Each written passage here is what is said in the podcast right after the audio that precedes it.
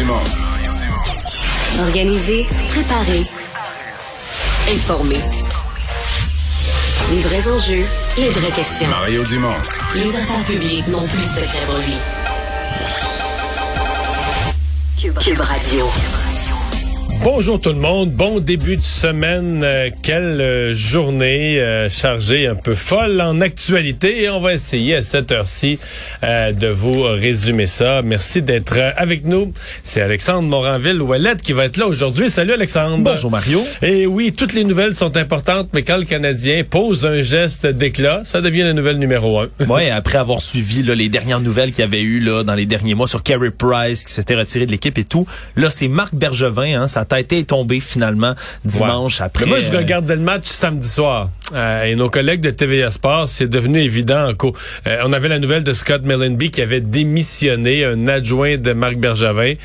Et à écouter les, nos experts entre les périodes, après le match, c'était assez évident qu'on était à un jour, deux jours, trois jours de d'un gros mouvement. Là. Et finalement, euh, Jeff Molson aujourd'hui qui a parlé, hein, le propriétaire, pour expliquer un peu la décision. Alors, euh, c'est sûr que c'est une énorme nouvelle qui est tombée. On ne l'avait pas entendu souvent là, dans la mauvaise saison du Canadien. On va rejoindre Jenny Marco. 15h30, c'est le temps d'aller retrouver notre collègue Mario Dumont. Salut Mario. Bonjour.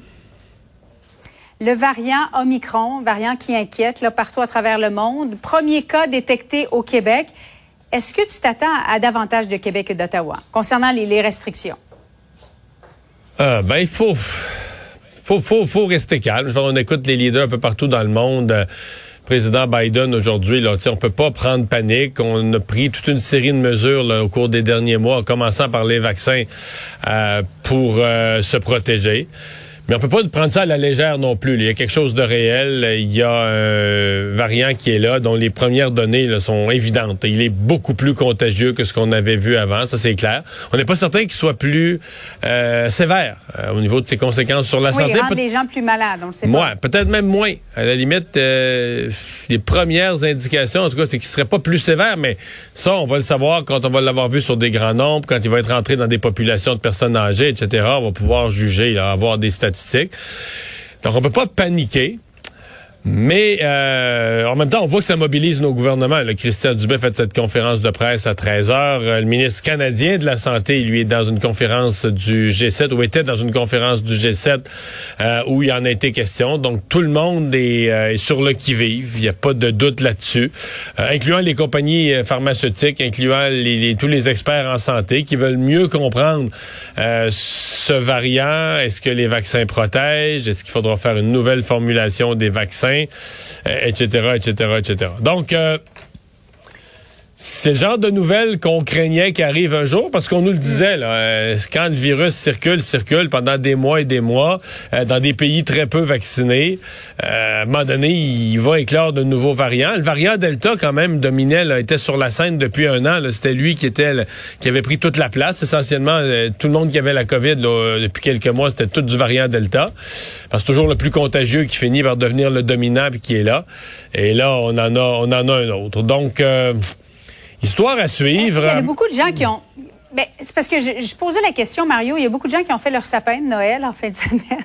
je ne sais pas si c'est ton cas. À moitié. Mais c'est sûr qu'on bascule au mois de décembre, euh, cette semaine. Les gens pensent à Noël. On n'en a pas eu l'année dernière. Es-tu optimiste pour le temps des fêtes? Ben, au-delà du, du, mm. variant Omicron, euh, t'es déjà dans une montée de cas quand même assez importante mm-hmm. ici. Bon, là, on dit ça monte pas encore dans les hospitalisations. Euh, parce que bon, il y a bien des gens vaccinés, il y a bien des, des nouveaux cas à chaque jour, il y en a beaucoup qui sont chez les enfants. Mais ça monte quand même. Donc, euh, est-ce qu'on va pouvoir... Écoutez, euh, soyons réalistes. Là. Il, va y avoir des, il va y avoir des restrictions, il va y avoir des contraintes. Ceux pour qui j'ai une pensée, c'est que si le variant prend plus de place dans des pays où la vaccination est pas si élevée, euh, beaucoup de gens qui ont prévu voyager, qui ont prévu voyager dans le temps des fêtes. Aujourd'hui, Christian Dubé, parce que tout le monde ne veut pas faire paniquer les gens. Mais en même temps, euh, tout le monde veut donner. Puis on est aussi. Eh, on est, vigilants. Ben oui, on est aussi là-dedans dans les médias que le gouvernement, c'est-à-dire on veut donner leur juste à la population. Donc aujourd'hui, Christian Dubé il dit ouais, là les voyageurs, euh, si vous partez pour quelques semaines, vous pouvez pas exclure que les règles, si vous êtes dans un pays puis qu'il y a une éclosion épouvantable du nouveau variant dans ce pays-là, vous pouvez pas exclure, exclure que les règles changent en cours de route ou que les règles de retour au pays changent en cours de, en cours de route. Donc, on revient dans un univers, bien, beaucoup de gens autour de moi que je connais là, qui ont prévu voyager, puis là, tout à coup, oups, on dit, ouais, là, on va voyager quand même, on va être plus prudent, mais tu sais, on sent ça, on sent dans le tableau de bord se rallumer une petite lumière jaune, qu'on, qu'on espérait avoir vu disparaître. Canadien maintenant, Jeff Molson, qui a expliqué sa décision, la raison pour laquelle il a congédié euh, Marc Bergevin. Ça s'est fait à 11 heures euh, aujourd'hui, Mario. Il a engagé un Américain, Jeff Gorton, euh, qui s'occupe donc, qui est VP Opération Hockey. Parle pas français, un Américain. Comprends-tu qu'il y avait personne d'assez bon au Québec pour repartir le CH? Comment tu vois ça, toi? Comment je vois ça? Ben, on comprend bien que ce sera une, euh, non, non, on comprend bien que ce sera, il y a un côté décevant, c'est sûr, là, parce que je pense que ça va être le vrai boss des opérations hockey qui parlera pas français. Bon, celui qui va porter officiellement le titre de directeur gérant va être un francophone. Ça, je pense qu'on là-dessus, on n'a pas de doute. Fait qu'il y a un côté où je suis déçu. De l'autre côté, j'attends pour voir, parce que là, on avait des, des, des francophones, et euh, sauf au poste de recruteur en chef. Et dans le recrutement, si on regarde un critère bien concret, le recrutement de joueurs issus de la Ligue de hockey junior majeure du Québec, ça aurait pas pu être pire que dans les dernières années. Donc, euh, peut-être qu'on sera plus sensible sur un front comme ça. Donc, euh, je, je, j'attends pour voir. J'attends pour voir qui on va nommer, ce que ça va donner comme organisation sur le plan hockey. Mais euh, bon, de l'autre côté, euh, il faudrait bien s'attendre à ce qu'il se passe quelque chose. Ça ne pouvait pas continuer à durer. Ouais, mais comment tu vois ça, toi, une direction bicéphale à deux têtes, c'est-à-dire un VP opération hockey, un DG, euh, ben, mais c'est le DG qui prendrait les décisions? Dans ma tête, un VP, euh, c'est lui qui va embaucher le DG. D'après moi, il va gagner plus. D'après moi, en termes de hiérarchie, il va être un personnage plus important dans la hiérarchie. Là, on corrigera, mais c'est mon sentiment. Ceci dit, je comprends aussi de la part de Jeff Molson qui a une volonté sincère de régler des problèmes qui traînent depuis longtemps avec le Canadien. Il a parlé du recrutement, du développement des joueurs et de l'encadrement des joueurs. Et je pense qu'un VP organisation, OK, va peut-être vouloir aussi se monter une équipe. Qu'on pense à l'en... on comprend que le marché de Montréal met beaucoup de pression sur les joueurs, sur les jeunes joueurs. Et on a plusieurs jeunes espoirs qui se sont très mal développés avant leur arrivée dans la Ligue nationale, dans leur passage dans la Ligue nationale, le passage aux gros revenus, le passage aux médias tous les jours. Donc, disons qu'il y a des choses que j'aime. J'ai comme l'impression d'un Jeff Molson plus conscient de l'ensemble du tableau des problèmes, des affaires qui ont été négligées, qui ont traîné depuis des années, et que au moment où il, veut mettre en place toute une nouvelle équipe, donc est-ce que comme, comme il y a plusieurs bonnes choses, bon, là, il y a un VP opération hockey dont on me dit beaucoup de bien, sincèrement, je le connais pas. Je suis pas en mesure de juger, mais il parle pas français. Donc, j'ai cette déception-là. Mais à côté, si je me rendais compte que dans cinq, dans cinq ans, on a mis en place, par exemple, un directeur du recrutement euh, qui est un francophone, qui connaît mieux la Ligue de hockey junior majeure du Québec, qui recrute des perles. Je veux pas dire des choses aujourd'hui que je ravalerais dans cinq ans. Mais est-ce que je, vois bien ce que je vois, qu'il y a un VP Opération Hockey qui parle pas français, c'est une évidence. Là. Le Lightning a engagé plein de Québécois. On a fait mhm. plusieurs entrevues euh, lors de la dernière Coupe Stanley euh, la saison dernière. Puis on se dit comment se fait-il que Jeff Molson n'ait pas pensé trouver quelqu'un d'assez bon au Québec? Il y en a plein là, qui auraient pu relancer l'équipe. C'est une très bonne question, mais c'est ça, c'est à mm. lui l'équipe. c'est à lui l'équipe. Nous, on a le droit, on a le droit de chialer, mais c'est à lui l'équipe. Ben, c'est le, le, tu sais, moi je pense que ce coup de balai, écoute, le Canadien va mal depuis quelques années quand même. Euh, sauf qu'on dirait que on dirait que Jeff Molson, à chaque fois qu'il avait le balai dans les mains, il arrivait toutes sortes de hasards. Tu sais, le Canadien avait une saison horrible il y a deux ans. Là. Terrible. C'était une équipe épouvantable à avoir joué. Mais là, finalement, à cause de la COVID, mathématiquement, ils sont, ils n'étaient pas encore éliminés des séries. Fait qu'on les rentre, on les prend à éliminer les séries, puis on les rentre dans les séries accidentellement, puis là, ils gagnent une ronde. Puis l'année passée, ils étaient en dehors des séries encore, mais finalement, par la peau des fesses, rentrent par un point des séries. Et là, par mais c'est souvent Price qui faisait la différence. Oui, oui. Et là, par une série de miracles de Price, du leadership de Corey Perry, Canadien sera en finale de la Coupe Stanley, alors que c'était une équipe qu'on pensait jamais qu'elle allait faire les séries. Fait que là, euh, on dirait qu'il y a comme une série de miracles qui ont ramené toujours Marc Bergevin au moment où, le fil allait casser. Mais là, cette année, ben là, on se rend compte que c'est une équipe qui va absolument nulle part, qui a rien, là, hein, qui a plus d'équipe. Il n'y a plus rien à Laval. Il n'y a plus rien dans le pipeline qui s'en vient. Laval est Canadien dans le peloton de queue. Laval dans le peloton de queue. Tout est à terre. Et là, ben, on reconstruit à partir d'une poignée de jeunes joueurs. Dominique Ducharme a 60 matchs pour assurer son avenir. Parce que... C'est une grosse reconstruction. Mettons, on repart, ben de, on repart pas grand-chose. Des gros contrats de joueurs qui, qui sont finis euh, ou qui sont vraiment en fin, fin, fin de carrière. C'est ça qu'on a là. Des gros, gros contrats de joueurs en fin de carrière, puis pas beaucoup de bons jeunes dans le pipeline. Je veux dire, euh, ceux qui reprennent ça, on leur souhaite la meilleure des chances.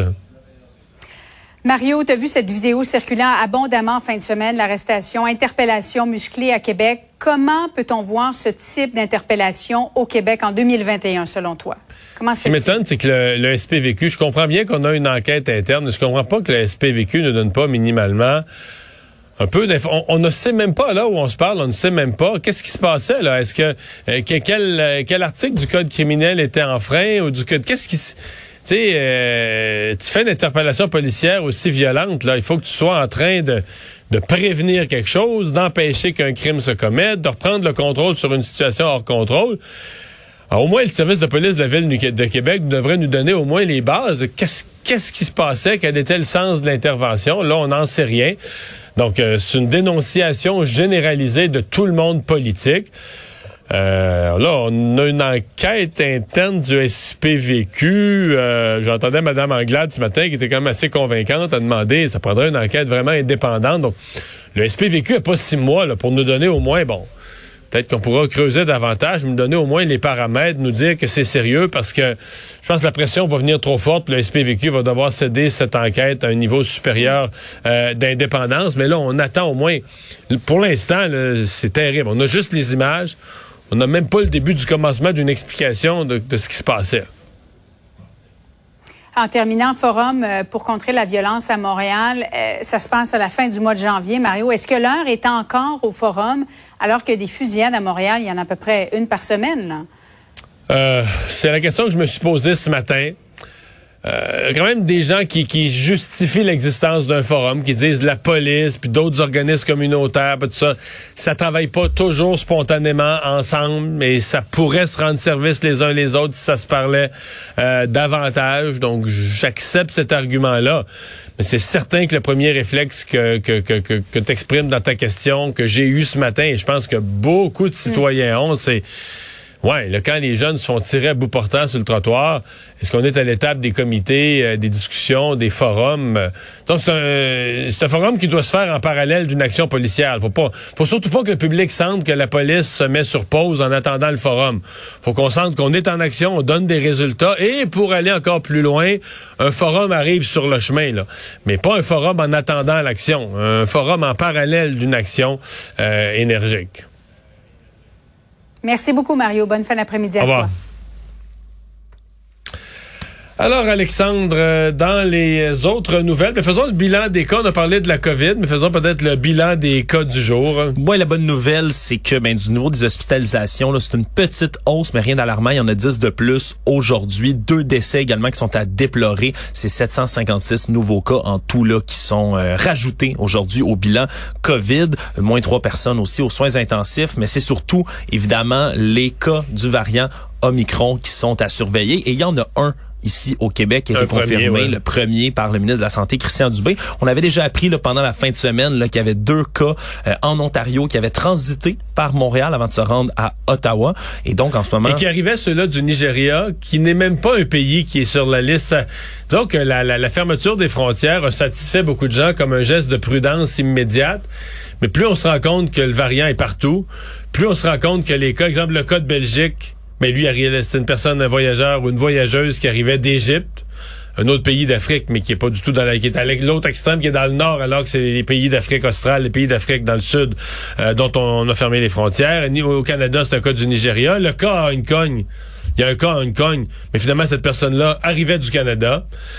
donc, l'impression générale, c'est que le variant Omicron, il se promène pas mal sur la planète. Au moment où on le découvre, là, on, se met à le on découvre son existence et on se met à le chercher. Il est déjà rendu un peu partout là, Ben, euh, sur la planète. C'est pas mal l'impression que ça donne. ouais. Puis pire que ça, tu le disais, c'est comme une chance qu'on l'ait attrapé. Puis c'est parce que c'est des voyageurs qui ont été testés. On apprend au hasard à leur arrivée. Parce que maintenant, ils les testent comme ça sur les voyageurs Un tu sais, sur vaccinés. quatre à peu près qui nous dit, je pense. Ben c'est ça, c'est effectué par tirage au sort. Et là, par hasard, on a attrapé ces gens-là qui venaient pas d'un pays qui était surveillé en plus. Donc, on n'imagine pas que si, si on a attrapé des gens comme ça par hasard, est-ce qu'il y en a d'autres qui sont passés au travers des mailles du filet? En ce moment, c'est 115 personnes là, qui ont été appelées, isolées en provenance d'Afrique du Sud, là, règle générale des pays qui sont à surveiller ici au Québec. Oui, parce que tous les voyageurs issus de ces pays-là euh, doivent se mettre en confinement. Ouais, absolument. Là, c'est ce qu'on a demandé, évidemment. Là, puis il va falloir continuer à surveiller les frontières, mais c'est ces cas-là qui sont surveillés en ce moment par euh, le ministère de la Santé ici au Québec. Tout ça en plus de l'échappement vaccinal. hein, c'est le terme qui a été répété par le ministre de la Santé, Ouais. Christian Dubé. Mais là, les compagnies, euh, la semaine passée, vendredi soir, c'était Moderna. Là, ce matin, c'est Pfizer qui disent travailler déjà sur une... Ah ben, d'abord à savoir est-ce qu'une nouvelle version du vaccin va être nécessaire ou pas. Parce que dans le cas, Ouais. on nous avait dit ça dans le cas de Delta aussi. Ah, ça va prendre peut-être un nouveau vaccin. Puis finalement, le même vaccin était bon. Là. Oui, parce qu'ils ont fait en moins de 100 jours, ça c'est la bonne nouvelle, des vaccins pour la, la, la- le variant Delta, même le variant Beta aussi, dont on se souvient à peu près plus maintenant, aussi là, qui est tombé dans l'oubli puis qui a été remplacé évidemment par les autres variants qui sont survenus après. Mais on a fait en moins de 100 jours des variants, euh, des euh, vaccins pour ces variants-là et on a assuré qu'en 95 jours, du côté de Pfizer, on serait capable de produire des doses de rappel qui seraient efficaces contre ce variant-là. Mais évidemment, faut attendre de comprendre justement cet évitement vaccinal-là, à quel point euh, ce nouveau variant-là peut passer au-delà des vaccins que les gens ont reçus. C'est la principale inquiétude qu'on a ici au Québec, vu que le taux de vaccination est relativement élevé en ce moment, parce que ça, ça pourrait vraiment devenir une épine dans le pied, puis un, tout un casse-tête pour le ministère de la Santé, surtout en arrivant près des vacances de Noël. C'est d'ailleurs ce qu'on a dit du côté du gouvernement. Le 6 décembre prochain, on devrait avoir plus de détails par rapport Ouais, à ce qui va, Noël. là. ce qui on- va survenir en à fait, Noël. En fait, je, je vais le reformuler. Ça, c'est ce que le ministre a dit. Moi, ce que j'entends, c'est que avant le 6 décembre, on a trop d'incer- on a trop d'incertitudes pour donner quelques garanties parce que moi, je pense pas qu'il faille exclure que le 6 décembre, mettons que la situation est vraiment instable, qu'il y a une hausse des cas, je pense que le 6 décembre, le gouvernement se pourrait se dire, ben garde, on se donne une autre semaine. Mais euh, moi, je l'interprète comme quoi, avant le 6 décembre, là, on bouge. Ben, le 6 décembre, c'est dans une semaine, c'est pas loin. Oui, c'est vraiment pas loin. Euh, avant le 6 décembre, on touche à rien, on s'engage à rien, on, on regarde, on, on regarde venir